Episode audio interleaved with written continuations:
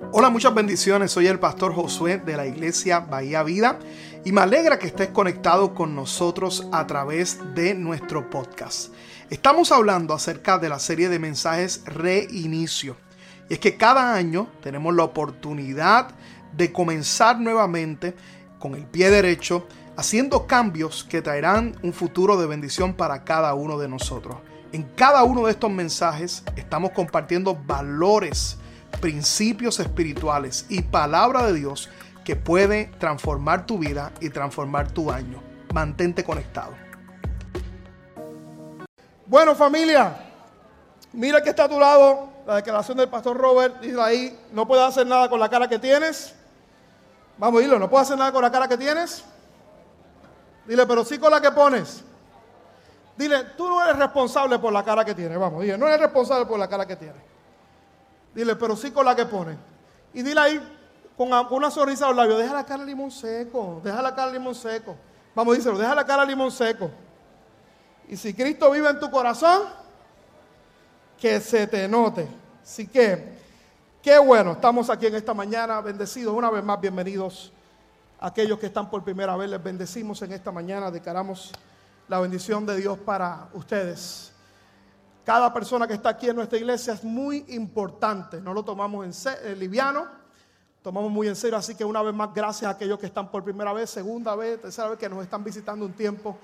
Gracias por hacer la iglesia Vaya Vida su hogar y su familia espiritual. Una vez más, un fuerte aplauso, Señor, a toda la gente linda que está en esta preciosa mañana. Vamos a orar, inclina su rostro, vamos a orar en esta mañana, vamos a la palabra en esta mañana. Padre, te damos gracias en esta mañana. Gracias por la palabra que es medicina a nuestro cuerpo. Gracias, Padre, porque hoy tú me das la oportunidad de poder predicar tu palabra, tu palabra incorruptible que es de bendición para cada vida, cada corazón. Yo te pido que uses este vaso de barro para el tesoro que está en mí, sea de bendición para tu pueblo en esta mañana. Úsame, Señor.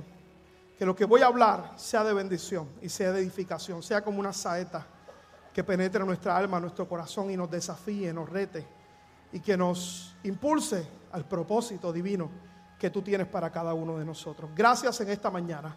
Declaro vida, salud, propósito sobre cada persona en esta mañana y sobre cada persona que está al alcance de mi voz, en el nombre de Jesús. Y el pueblo de Dios dice, amén, amén y amén. Desde el primer domingo de este año comenzamos a hablar acerca de qué. ¿Alguien me puede decir, verdad? Reinicio de reinicio. Y durante todo este mes, y ha sido mi oración como pastor principal de esta iglesia, es que podamos tener un reinicio en nuestra vida.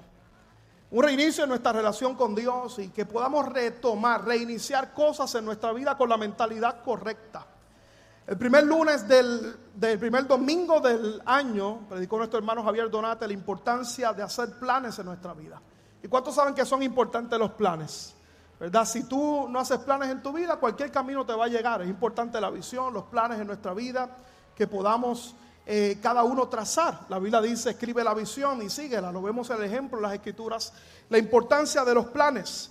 El segundo domingo hablamos de la oración, un reinicio de oración y fue, ¿verdad?, anticipo para orar y este tiempo de ayuno que tuvimos, que dicho sea de paso, muchos testimonios vimos en la vida de la gente. Luego el pastor Robert compartió acerca del orden en nuestra vida, la importancia del orden. Esta semana pasada hablamos acerca del orden en cada uno de nuestros grupos de conexión. Y el doctor Helio Santaella compartió el domingo pasado la importancia de decir no en nuestra vida. Y yo no sé si usted puede, ¿verdad?, notar, y hoy vamos a, más o menos en esa misma línea, ha habido un orden, tal vez en nuestros mensajes fuera de lo que comenzamos siempre los primeros domingos del año, de mucha motivación, mucha no, estamos hablando de carácter. Estamos trayendo temas que retan nuestro carácter para Dios y que hayan cambios profundos en nuestra vida. Porque saben, mucha gente depende de la motivación y la motivación no te va a llevar lejos porque ¿cuántos saben que la motivación se acaba? Llega un momento dado que se acabó la motivación. Por eso es que los gimnasios están llenos las primeras semanas del año, pero ya a este tiempo está comenzando a mermar la asistencia. Y no estoy hablando de algunos de ustedes a lo mejor que ya están en ese nivel. Retoma eso. Pero es la realidad. Y es importante que seamos desafiados y a veces confrontados con las escrituras. Y hoy yo quiero que vaya conmigo Lucas capítulo 12, el verso 42 al 44. Lucas 12, verso 42 al verso 44. Y esto es una parábola de nuestro Señor Jesús que viene hablando y la voy a tomar ya casi a final de camino. Dice, ¿quién es el mayordomo fiel y prudente?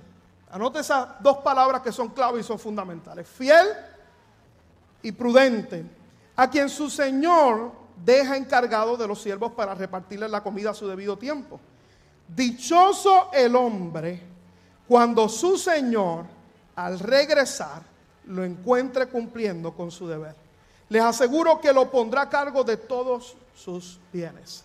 Les aseguro que lo pondrá a cargo de todos sus bienes. Yo quiero compartir hoy bajo el tema en esta serie de reinicio. Tu futuro es ahora. Y voy a, va a entender por qué pongo este tema en el día de hoy. Y quiero introducir, antes de ir al texto en esta mañana y contarles una historia que tal vez mucha gente conoce. Cuando yo, ¿verdad? Cuando la pastora y yo éramos novios y estábamos comenzando a servirle al Señor en nuestra vida con muchos planes, con muchos sueños, con una visión en nuestro corazón. Dios puso en nuestro corazón movernos para una iglesia dentro del mismo movimiento que veníamos eh, y que, ¿verdad? Es la de mi pastor, el pastor Robert Gómez, en el área norte de Puerto Rico. Siendo en Carolina dos terneritos, ella y yo solitos, jóvenes universitarios, sirviéndole a Dios, dándole a Dios lo mejor de nosotros, aspirando a servirle a Dios. En el ministerio tomamos la decisión de irnos al norte. Y fuimos para allá y créanme que fue un conflicto para nosotros difícil, ¿verdad? En esa etapa. No fue en el primer servicio, ¿verdad? Tan pronto llegamos, yo recuerdo que yo bajé la cabeza y lloré. No estaba llorando por el Espíritu Santo. Estaba llorando porque yo dije, ¿qué rayos yo hice? ¿Por qué razón? Porque, le cuento, dejé mi iglesia en el momento más importante que la pastora y yo estábamos creciendo. Éramos profesores de instituto, yo era profesor de instituto bíblico a mi corta edad, 22 años tenía era profesor de instituto bíblico, daba clases de Nuevo Testamento. Eh, eh, ¿verdad? Eh, servíamos, estaba comenzando a predicar y fuimos allá a servir y llegamos allí. ¿Qué rayos hicimos? La cultura de la iglesia era totalmente diferente. Así que honestamente no nos gustaba lo que estábamos viendo en ese contexto y en ese momento. Yo quiero que usted entienda, por favor, venimos, veníamos, ¿verdad? De estar activos, de estar bien productivos, de estar trabajando y estuvimos literalmente en Puerto Rico, decimos, caímos en un boquete, en un vacío, por dos años, que la pastora no cogió un micrófono para cantar, que yo no hice absolutamente nada, ni prediqué, ni serví, no hice nada. Dos años que estuvimos en esa dinámica y que Dios comenzó a trabajar con nosotros de una manera diferente. Y yo les puedo decir lo que ocurrió conmigo en esos dos años. En esos dos años Dios me ministró y me habló sobre la importancia que fuera fiel a la etapa que yo estaba en ese momento. Una etapa donde a lo mejor no había muchas, muchas cosas por hacer. Donde a lo mejor todavía no estaban sucediendo las cosas que estaban en mi corazón. Me enseñó que fuera fiel a ese momento y que fuera fiel a ese proceso en mi vida. Y allí comencé cada, cada cosa que venía a mi mano por hacer, sea grande o pequeña en la iglesia, lo hacía con fidelidad, lo hacía con pasión, sin pensar que hubiera mañana, sin pensar mis aspiraciones personales, que quería ser pastor y que teníamos metas. No, nada de eso, con fidelidad, lo que tenía en las manos por hacer. Y yo quiero que usted entienda en esta mañana y que, ¿verdad? Usted pueda palpar mi corazón aquí porque no está en mi naturaleza. Créanme que no está en mi naturaleza yo vivir momentos como ese. Porque le confieso que soy medio desesperado para algunas cosas. Y que me gusta que las cosas sucedan a veces rápido. Y soy un soñador. Y me gusta emprender. Y me gusta hacer cosas nuevas. Todo el tiempo estoy pensando, what next? ¿Qué es lo que sigue?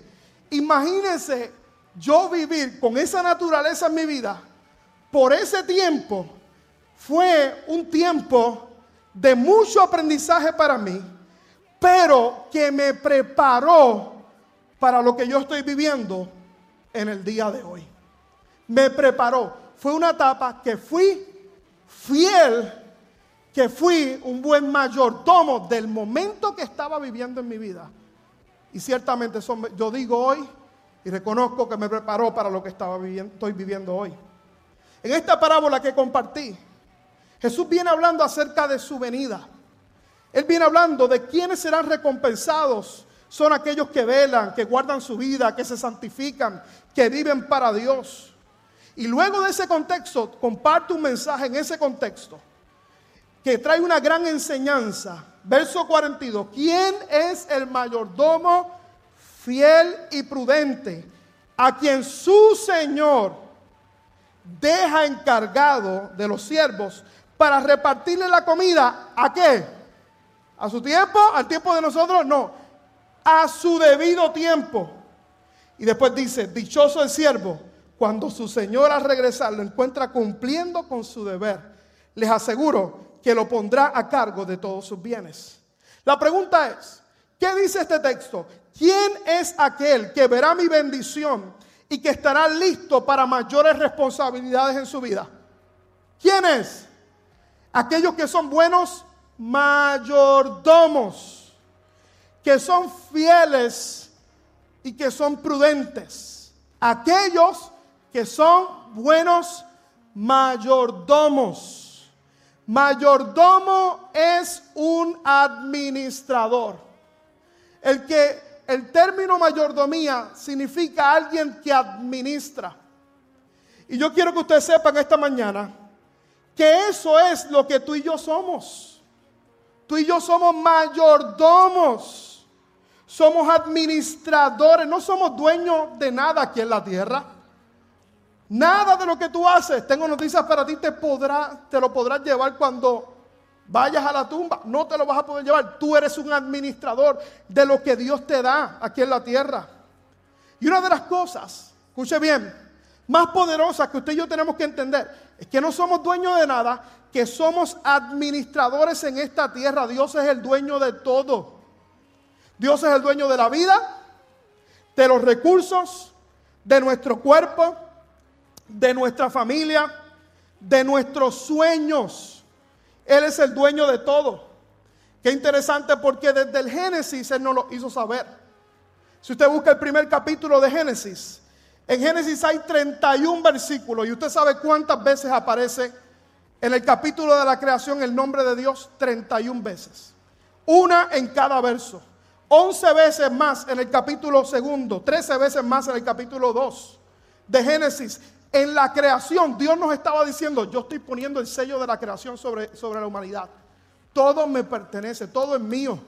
Todo es mío, todo es mío, tu familia, tus recursos, todo lo que puedas vivir es mío.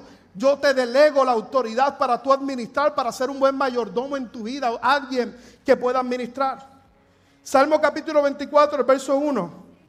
Dice, de Jehová es la tierra, ¿y qué más? Vamos, ayúdame a predicar. ¿De Jehová es qué? la tierra y su plenitud, el mundo y los que en él habitan, todo es de Dios. Dile que está a tu lado, todo es de Dios, papá, vamos, o mamá, dile, todo es de Dios. Todo es de Dios. Todo es de Él. La vida es de Él, nuestros recursos. Tú piensas que es tu dinero, pero no es tu dinero nada. No es tu dinero, no es tu casa, no es tu familia. Tus hijos no son tuyos, son de Dios. Yo sé que es más fácil entenderlo con el asunto de la suegra. La suegra es Dios, de Dios, es del Señor. Yo se lo he dicho al Señor muchas veces, Señor, tú quieres la suegra, yo te la entrego en sacrificio vivo, a un holocausto sobre ella. Se lo he dicho al Señor.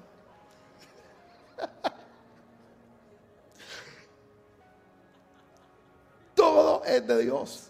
Pues yo lo daño. Escuche bien, todo es de Dios. Y como mayordomos tendremos que darle cuenta a Dios. Yo te lo voy a decir ahora suavecito. Como mayordomos, como administradores. Si yo te dejo algo a ti, una responsabilidad. Mira, yo tengo la bendición. Obviamente no tan solo pastorear la iglesia en crecimiento. Tenemos más de 25 empleados a cargo en la panadería. Personal aquí que trabajamos. Líderes. Si yo delego una responsabilidad a alguien, a gerente de la panadería, ¿qué yo espero? Que lo haga y si no lo hace, ¿qué va a pasar? Me va a tener que dar cuenta. Zapata, tú eres alcohol, rápido estás botándolo al pobre gerente. Por eso yo soy pastor. Lo vota. Entonces, así es Dios, Dios nos va a pedir cuentas. Él nos va a pedir cuentas de nuestra vida, de lo que hicimos. De hecho, segunda de Corintios capítulo 5, el verso 10 dice, porque es necesario que todos nosotros comparezcamos al tribunal de Cristo. Algún día vamos a estar en el tribunal de Cristo. Para que cada uno reciba según lo que haya hecho mientras estaba en el cuerpo, sea bueno o sea malo. Algún día vamos a dar cuentas. De hecho, yo quiero que sepa, yo creo honestamente que cuando lleguemos al cielo hay tres preguntas que Dios nos va a hacer. La primera pregunta es, ¿qué hiciste con mi Hijo Jesús? ¿Le aceptaste? ¿Le reconociste como Señor y Salvador? ¿Te arrepentiste de tu pecado? ¿Te amparaste en su señorío, en su Salvador, en suficiencia, su suficiencia para la vida? Por eso es la primera pregunta, es la más importante que tú y yo tenemos que resolver como administradores. Se nos presenta el Evangelio, se nos presenta Cristo y llega un momento de decisión para cada uno de nosotros. ¿Voy a vivir para Él? No por lo que yo pueda hacer, sino por lo que Él hizo. Mucha gente malinterpreta el mensaje. No, pero es que yo tengo que venir a cambiar primero a la iglesia. Mira, hermano, tú no vienes a la iglesia porque tú no cambias, porque tú cambias, porque tú no has cambiado. Tú vienes a este lugar y aquí Dios te va a cambiar y aquí Dios te va a transformar. Aquí no se viene primero. Aquí tú no cambias primero para venir. Tú no vienes a Cristo primero cambiado. No, vienes a Cristo y Él te va a cambiar. Y esa es la primera pregunta que tenemos que hacernos. ¿Qué hiciste? ¿Qué Él nos va a hacer? ¿Qué hiciste con Jesús? La segunda que nos va a hacer, y lo creo con todo mi corazón, no qué hiciste con Jesús, qué hiciste por Jesús. Y eso nos habla acerca de su cuerpo, la misión de la iglesia. ¿Qué hiciste por la iglesia? Serviste con tus dones, talentos, fuiste parte de ella, de la misión, de alguna manera, con tus dones, talentos, con tu generosidad. Creo que algún día Dios nos preguntará eso. Pero también creo que Dios nos preguntará, ¿qué hiciste con los recursos que te di para administrar y con los talentos que te di? Los recursos que te di, ¿los administraste bien? Y escucha bien, iglesia, porque como yo maneje o administre lo de Él en mi presente, en mi vida, y aquí voy aterrizando el mensaje, es lo que me va a preparar para mi futuro. Como yo administre mi hoy, no mi mañana, mi mañana no ha llegado es mi hoy. En el momento donde yo estoy, como yo administre lo de Él, como yo maneje lo de Él, es lo que me prepara para el futuro. Por eso es que tú y yo tenemos que saber que nuestro futuro realmente no es mañana. Nuestro futuro es hoy, porque como yo maneje mi hoy, es como va a ser determinado mi futuro. Como yo manejo mi hoy, me prepara para mi mañana, va atado. Por eso escuche bien, iglesia. Mi ocupación más grande, y aquí le abro mi corazón, dejó de ser en las cosas que todavía no han llegado. Mi ocupación más grande es yo ser fiel en lo que Dios me permite vivir a mí en el día de hoy. Es ser fiel con las oportunidades que me da. Es yo poder ser prudente, ser fiel, ser un buen mayordomo, un buen administrador en mi presente en el día de hoy. A principio del año yo le pedí al Señor, Señor, dame unas palabras en el corazón. Me dio dos. Una, estamos trabajando una serie de mensajes para compartirla. La otra, le pedí, Señor, marca mi año. Y me llevó esta parábola de Lucas capítulo 12, el verso 42 al verso 44. Y al yo comprender esta parábola, yo entendí que ya mis fuerzas no van a estar. Este año mi enfoque en un montón de cosas que yo quiero lograr y que quiero alcanzar en mi vida y que quiero hacer. Como siempre, tengo un montón de sueños en el corazón, de cosas para hacer para Dios. Pero lo más importante para mí este año es ser fiel con lo que Dios me da hoy. Porque no en mi, mi, presente, lo que Él me da hoy es lo que va atado a mi futuro, a mi mañana. No es tanto en lograr cosas, sino en ser fiel lo que Dios ya me ha revelado lo que ya ha puesto en mis manos. Hay gente que está pendiente que Dios le dé una palabra para su mañana, pero no son fiel a lo que tienen en sus manos hoy por hacer. Y yo quiero decirte en esta mañana, como Dios me confrontó en una ocasión, en una ocasión, yo decía, Señor, no he visto eso. Y Dios me dijo, pero es que lo que te di a hacer, no lo hiciste. No tengo nada nuevo que decirte hasta que hagas lo que yo te mandé a hacer. Porque ¿sabes cuál es el problema de nosotros? Si somos honestos, que muchas ocasiones queremos ver lo nuevo de Dios en nuestra vida. Queremos ver lo nuevo, Señor, estoy viendo esto, quiero que llegue esto. Pero lo que tenemos en las manos, no somos buenos mayordomos. Unos pocos panes y unos pocos peces fue lo que le bastó a un niño para que fuera multiplicado su talento en las manos del Señor. Señor, tengo poco, administralo bien. Tengo poco, estoy viviendo un momento difícil. La familia, esto, sea administrador de lo que Dios te está dando hoy. Lo que Dios nos ha entregado por hacer. Y lo que tenemos en las manos es todo lo que necesitamos. Y necesitamos prestarle atención y hacerlo con fidelidad. Ser fiel. Ser fiel es lo que Dios me permite vivir. Es interesante porque yo meditaba que el Señor me ha hecho caer en momentos como ese en muchas ocasiones. Luego que el Señor nos mandó para la ciudad de Tampa, hace siete años atrás, ocho años. Yo recuerdo luego de estar sirviendo activo como pastor asociado, teníamos parte en programas de televisión, muchas cosas que hacíamos para Dios vinimos a la ciudad de Tampa a caer en otro boquete. Nosotros llegamos aquí y estábamos tan activos que íbamos los domingos, íbamos a tres o cuatro cultos los domingos. Y queríamos activos. Y caímos. Yo recuerdo que cuando llegamos a la ciudad de Tampa, ¿verdad? Llegamos con sueño, llegamos. Y el primer choque que tuvimos fue con mi hija Naomi. Mi hija me dijo, papá, y llorando y gritando, yo quiero a Puerto Rico. Yo quiero mi iglesia, yo quiero mis amigos, yo quiero mi escuela, yo quiero el arroz blanco. Y íbamos a la escuela y ella se reguindaba de, de nosotros y no. Y nuevamente, como el primer día que fui a Baja, yo dije, ¿qué rayo yo hice? Caí un poquete. Pero de ahí Nuevamente dije, Señor, tú nos traíste hasta aquí. Yo voy a ser fiel con lo que tú me des. Lo que tú me des, voy a ser fiel. Y en ese momento comenzaron a llegar familias para evangelizar. Fuimos a nuestro apartamentito pequeñito luego de tener una casa grande en Puerto Rico.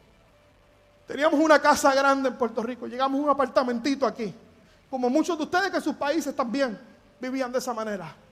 Llegamos aquí y comenzaron a llegar familias. Una familia dice, Señor, te voy a ser fiel con esta familia. Con esta familia voy a serte fiel. Voy a dar lo mejor de mí a esta familia. Luego después llegó otra familia. Y llegó otra familia. Y estuvimos en nuestro apartamento siendo fiel allí en una pequeña sala. Luego de ahí no nos cabe las familitas que tenemos. Eran tres o cuatro, no eran muchas. Y llegamos a un lugar y fuimos fiel en un cuartito pequeño, le decimos el Orange Room. El que va a pasar por carrera vida ha visto lo que es el Orange Room. Y allí hacíamos lo mejor que podíamos, éramos fieles con lo mejor que podíamos. Y allí fuimos fieles a Dios como si no hubiera mañana. Como si no hubiera mañana, Señor, lo que tú me estás dando para hacer, yo voy a dejar el orgullo, yo voy a dejar todo, voy a ser fiel en lo que me estás dando por hacer. Y se llevó llegando otra familia, se llevó llegando otra familia, venía otra familia, ya no cabíamos en el cuartito naranja. Luego después, gracias a Dios, nos dieron un espacio un poquito más grande. Y usted sabe lo que pasaba todos los domingos en la mañana, los que estaban allá, ¿saben? Teníamos que llegar temprano a montar sillas. Montábamos sillas, cortinas, porque no había lobby. Y allí comenzamos a ser fiel a Dios una vez más en lo que teníamos de frente a ser buenos mayordomos. Muchos de ustedes llegaron allá. ¿Cuántos de aquí vienen de allá? De esa área allí. Vienen para allá, miren para allá. Un fuerte aplauso al Señor ahí en esta mañana. Llegaron allá. ¿Y sabe qué? No nos cabía la gente allí ya. Y fuimos fieles. Y mira lo que el Señor nos ha entregado a nosotros en el día de hoy. Hace un año cuando llegamos aquí, cuando yo llegué, yo llegué aquí, nuevamente me vino el pensamiento, ¿qué tú hiciste? En nuestro primer servicio. Eran demasiadas sillas porque el lugar donde estaba era más pequeño. Y ver que no cabemos ya casi aquí en el día de hoy es una gran victoria. Es una gran victoria. ¿Pero por qué? Porque fui fiel Fui un mayordomo en lo que tenía en mis manos por hacer. ¿Y cuál es el problema? Que estamos todo el tiempo pendientes a lo nuevo. Cuando Dios nos dice en esta mañana, en este reinicio, en este año, que tal vez muchos de nosotros estamos aspirando cosas en nuestra vida y Dios nos dice en esta mañana, sé un buen administrador de lo que tienes en esta mañana. Cuando Dios desea que seamos buenos mayordomos de no lo que tendremos en el futuro, porque todavía no está, sino lo que tengo en el día de hoy. Buen mayordomo y administrador de mi tiempo. Yo creo con todo mi corazón que si le damos nuestro tiempo a Dios, ¿qué Dios va a hacer? Dios te va a multiplicar el tiempo. Pastor, no puedo orar. Dios nos da todos 24 horas al día. ¿Y qué pasa si tú apartas tiempo para Dios? Dios te va a multiplicar el tiempo. ¿Qué pasa si tú vienes a la iglesia, vienes a la casa del Señor? Dios va a multiplicar tu tiempo. Que seamos mayordomos de nuestro cuerpo. Eso Dios me ha estado retando este año. Por eso es que ayer a las 11 de la noche estaba caminando con el doctor Elio Santaella. Haciendo cambio. Hay que hacer algo. Con el frío, hay que hacer algo. Porque este canito guapo, elegante y abusador tiene que seguir siendo buenos mayordomos de nuestras relaciones. Dios nos puso a nuestra familia, escuche bien, para que la administremos. El secreto de un buen matrimonio no es estar pendiente del matrimonio que yo quisiera que fuera, sino el que tengo hoy. Como padres, se nos dio a nuestros hijos para administrarlo. Hijos, estamos aquí. Y Dios quiere que aún en nuestra etapa, en la etapa en la que estamos seamos buenos administradores, que recojamos nuestro cuarto, que recojan, viste, yo me incluyo, recojan su cuarto, jóvenes que están aquí. Lo voy a repetir, jóvenes que están aquí, recojan su cuarto. Que seamos buenos administradores en nuestras finanzas. ¿Queremos mejores, mejores finanzas? ¿Queremos tener mejores finanzas? El secreto es ser un buen administrador. Porque pregunto, ¿cómo Dios te va a confiar más si lo que tú tienes en tus manos tú no la administras correctamente. No eres un buen mayordomo. En nuestro trabajo queremos mejores oportunidades y lo nuevo en la próxima escala laboral. Pero no somos fieles y no damos lo mejor de nosotros en el trabajo que tenemos ahora. Yo le voy a pedir algo. De el mejor aplauso que usted pueda dar ahora mismo, en este momento.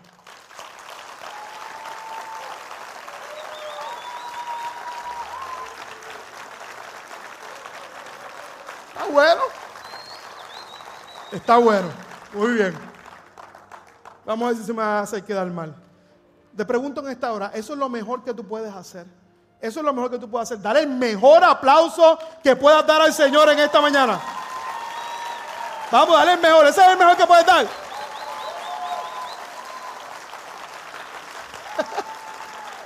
Pregunto en esta mañana, ¿por qué el segundo fue mejor que el primero? ¿Por qué de la primera vez no diste lo mejor que tenías que dar? Aunque fue bueno, la gente vaya a vida espectacular. Casi me hacen quedar mal la analogía.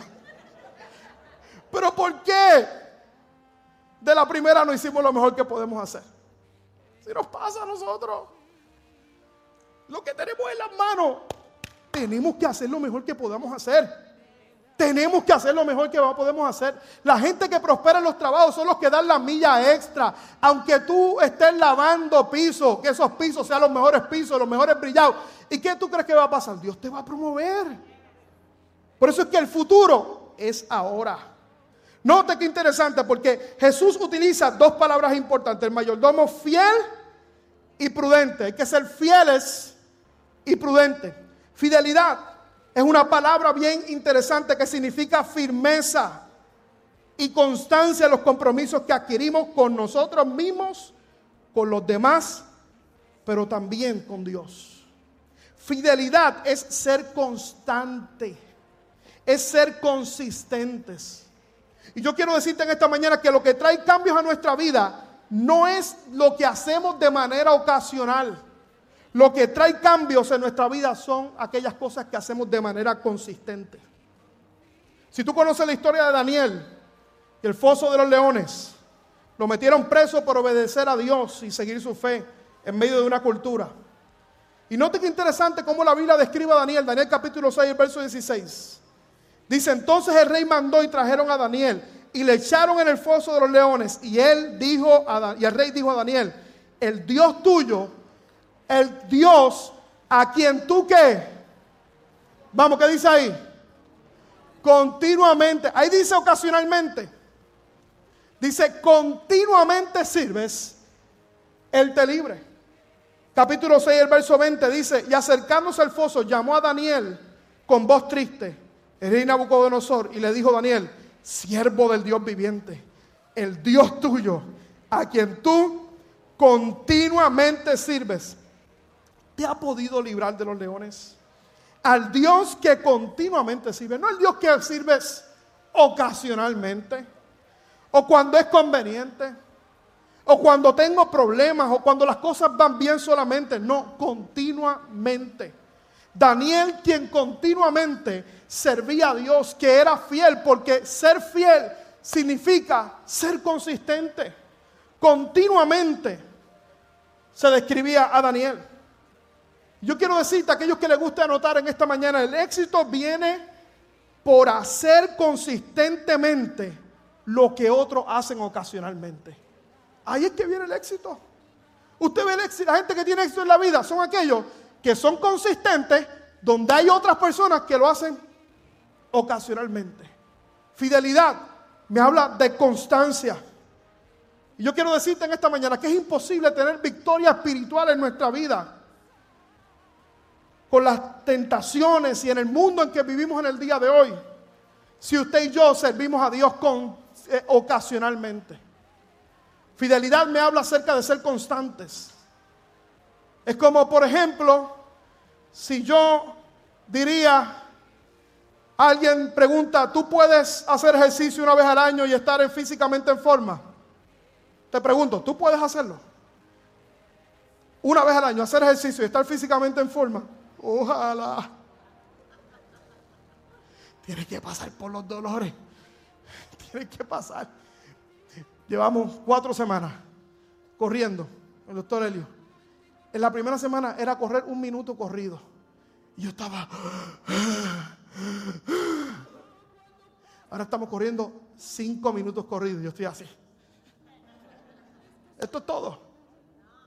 ¿Por qué? Porque estoy haciendo consistentemente lo que otras personas hacen ocasionalmente. Pregunto en esta mañana. Si tú le dices a tu esposo una vez al año te amo, ¿qué va a pasar? ¿Realmente tú vas a creer que ella lo va a creer? Como la mujer que le dice al marido, tú nunca me dices que me amas. El marido la mira, te voy a decir algo. ¿No te acuerdas cuando te lo dije, cuando nos casamos? Hace 15 años atrás. Y mi amor, pero eso fue hace 15 años que me lo dijiste. Y el marido le dice, mírame bien. Te lo voy a decir una sola vez más, pero escúchame bien para que no se te olvide, por favor te amo. ¿Qué tú crees que va a pasar?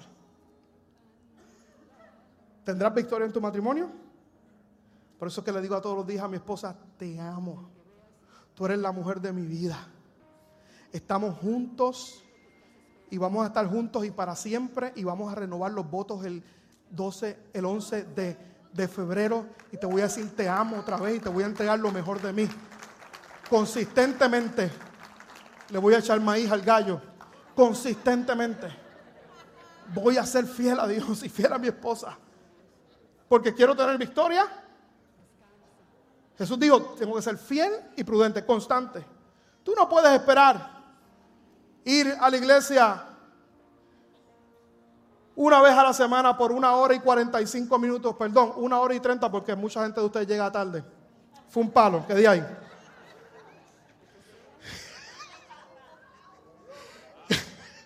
Estamos hablando de carácter. Este año venimos con carácter. Tú no puedes pensar que haces eso y, de vivir desconectado de Dios y tener victoria en tu vida. Fiel es ser constante. ¿Cuántos este año le dicen, Señor, yo voy a ser consistente en hacer la diferencia en mi vida. ¿Cuánta gente aquí habrá en esta, esta mañana que dice, Señor, ayúdame a ser fiel en mi vida, fiel a los compromisos que tú me has dado con mi familia, con mi futuro, con, mi, con todo lo que tú me des, con los sueños? Yo voy a ser fiel ahora. Habrá gente aquí en esta mañana que dice, yo voy a ser fiel ahora con lo que tú me permitas vivir. Fidelidad me habla de constancia, pero también hay otra palabra, prudentes. Y la prudencia nos habla sobre la importancia de prevenir riesgos para no perjudicarnos a nosotros mismos. Tú quieres ser un buen administrador, toma buenas decisiones en tu vida, porque tu vida es el resultado de las decisiones y una de las mejores decisiones que tú puedes tomar en el día de hoy es, Señor, lo que tú me dejas hacer en el día de hoy, yo voy a ser fiel con lo que tú me permites vivir. Voy a ser consistente. Voy a alejarme de peligros. ¿Qué significa ser prudente y alejarme de peligro? Que a lo mejor hay gente en tu vida que no te conviene porque te aleja del camino de Cristo. Que a lo mejor hay gente que hay cosas, hay hábitos que vas a tener que dejar a un lado en tu vida por causa de seguir a Cristo, de vivir para Dios, porque tú quieres ser fiel, quieres ser consistente. Y la prudencia te lleva a alejarte del mal. Tú no puedes pensar en tu vida que tú vas a jugar con fuego y no te vas a quemar. Si juegas con fuego, te vas a quemar. ¿Qué me dice ser prudente? Yo me voy a alejar del mal. Me voy a alejar del peligro, de todo lo que afecta mi relación con Dios, de que todo lo que afecta mi futuro, voy a alejarme de Dios. Si yo miro mi vida, soy el resultado de mis decisiones. Gente que le permití entrar a mi vida fueron las que me alejaron de Cristo. Pero también gente que permití en mi vida que entraran fueron aquellos que me acercaron a Cristo. Yo quiero gente en mi vida que me acerque a Jesús, que me acerque al propósito que Dios tiene para mi vida. Si sé administrar eso, entonces me estoy preparando para más. El punto en esta mañana para orar, por favor, yo si puedes ayudarme en el piano. El futuro está encerrado en lo que hacemos hoy. En nuestra etapa como administradores hoy de lo que Dios nos ha confiado de la etapa que estamos ahora, siendo fieles, siendo prudentes, asumiendo la responsabilidad de hacer lo mejor que puedo con lo que tengo en el día de hoy. Quita tu mente tanto del futuro. Comienza a vivir en el día de hoy. Señor, ¿qué tú quieres enseñarme en el día de hoy? Jesús dijo en Mateo capítulo 6, no te afanéis por el día de mañana. ¿Qué comerás o qué beberás? Los gentiles buscan todas esas cosas. Después le dice el verso 33, busca primeramente el reino de Dios y su justicia. ¿Cuándo? hoy. Y todo lo demás que va a venir por añadidura en mi vida cuando somos fieles en el día de hoy. La palabra que Dios me confrontaba este año y quiero inculcarte en tu corazón en el día de hoy. Hoy tu presente es importante. Por eso la pregunta que tenemos que hacernos todos es en qué área este próximo año, todavía estamos comenzando el año, tengo que ser más fiel, tengo que ser más firme y tengo que ser más constante. Tal vez para muchos es tu vida espiritual, tu relación con Dios. Para otros, con tu salud, con tu familia. No todo puede ser trabajo. Estas pasadas semanas, ha sido este año pasado mucho trabajo para nosotros. Y empezamos el año y volvimos a algo que la pastora y yo teníamos como práctico. Todas las semanas teníamos un date, la pastora y yo nos íbamos a comer. Y como la iglesia, muchos en mi cumpleaños me regalaron gift card, estoy usando todos esos gift card ahí. Pero tratando de hacerlo con prudencia, ya tú sabes, porque estoy, estoy bregando. Y estamos allí mirándonos las caras, y nuestras hijas. Mirándonos las caras. Soñando juntos, creyendo juntos. Porque mi hoy es importante. Yo veo gente que todo es trabajo, trabajo, trabajo, trabajo y no administran su hogar. Y después al tiempo pasa y se da cuenta que la vida pasó, que los hijos se fueron. Y tú dices, ¿para dónde se me fue? Porque no se ocuparon de ser buenos administradores. Mi presente. Por eso es que yo creo importancia de cada día vivirlo con intensidad. No vale la pena vivir amargados y todo el tiempo con coraje y con cosas en nuestra vida y con ansiedad. Hoy estamos aquí, mañana no sabemos si estamos. Y nuestro futuro está encerrado en lo que está en mis manos hoy. Quiero compartir esto, escríbelo en esta mañana, porque yo creo que este es el punto clave del mensaje en esta mañana. Porque cuando hemos sido buenos mayordomos, nuestro próximo paso es dejar a Dios ser Dios. ¿Qué significa eso? Que si yo he hecho lo que tengo que hacer, si he sido fiel y prudente, escucha bien, Dios se encargará. Dios se encargará de hacer que pase todas las cosas que están en tu corazón. Dios va a abrir los cielos en su vida. No vas a tener que pelear. Escucha estas palabras para alguien en esta mañana. Tú no vas a tener que pelear por tu futuro ni por tu destino. No vas a tener, no, porque has sido prudente. Has sido fiel en lo poco. Y el libro de Mateo capítulo 25, el verso 23 dice, bien buen siervo y fiel. Sobre poco has sido fiel. Sobre mucho te pondré. Entra en el gozo de mi Señor. Tal vez hay gente en esta hora que tal vez como estuvieron como yo, que han caído a veces en boquetes, en vacíos. Y Dios nos dice en esta mañana, sé fiel, sé fiel con lo que tienes en tus manos. Líderes y servidores que están aquí en esta mañana, si Dios te pone una tarea en tus manos, hazla con fidelidad, como si no hubiera mañana. Si tú estás trabajando y el trabajo que tienes no es el que quieres, no es el que te gusta, sé fiel, haz lo mejor que tú puedas hacer. Llega temprano, vete tarde, no te quejes del trabajo que tienes, porque tienes trabajo y hay otros que no tienen trabajo. No te quejes, hazlo con fidelidad, hazlo con pasión. Si la esposa que tienes a lo mejor está, ¿verdad? Tú la ves que está amargadita, es porque tú la amargaste, papi.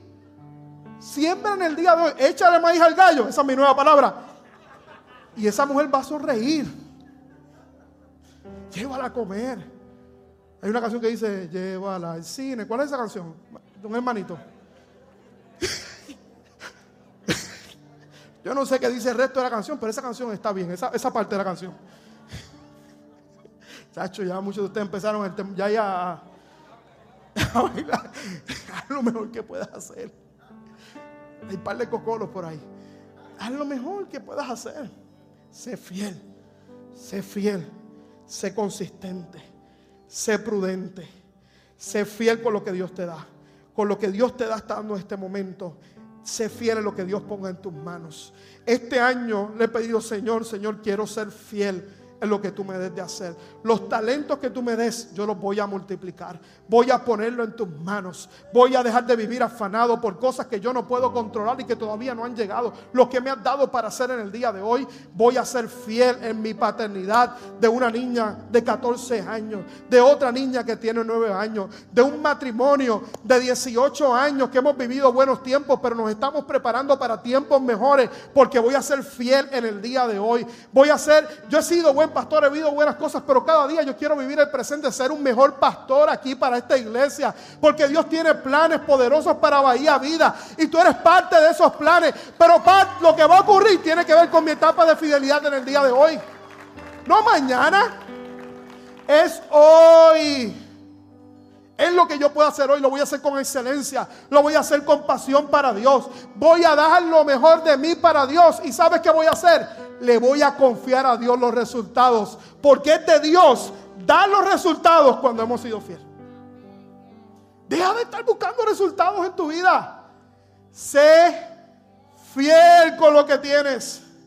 Sé fiel en la etapa de vida que estás. Y deja que Dios sea Dios en tu vida. Cuando eso pasa, yo estoy seguro que vas a ver las ventanas de los cielos abiertas sobre tu vida. Y Dios te dirá, te puedo confiar mayores responsabilidades, porque cuando vine a buscar fruto, lo voy a encontrar. Has sido fiel con lo que tienes en tus manos. Yo no sé si este mensaje lo has recibido en esta mañana, pero yo le oro a Dios que haya gente en esta mañana que tenga oídos para oír voy a ser fiel. Ese es mi más grande clamor. Mi más grande clamor este año me dice pastor, este, yo quiero ser fiel en lo que tú me des, Señor. Lo que tú me des por hacer, voy a ser fiel. Porque el día que yo parta, cuando Dios me haga esas tres preguntas, ¿qué, soy, qué hiciste conmigo Jesús? Resuelto. Entregué a Cristo. Cuando me preguntan qué hiciste por mi iglesia, Señor, te amé y te serví. Pero cuando me diga, pregunta, Señor, ¿qué hiciste con los dones, con los talentos que te di? Dios no me, yo, no voy a poder decirle a Dios, no, Señor, pero es que no, pude, tú me pusiste ahí en un lugarcito ahí, con no. Oye, ¿qué hiciste? Dios nos va a decir en ese lugarcito, ¿dónde te pusiste? Y si fuimos fieles, entonces podremos escuchar las palabras de Dios diciéndonos, sobre poco has sido fiel, sobre mucho te pondré. Entra en el gozo de tu Señor. Inquina tu rostro, vamos a orar en esta mañana.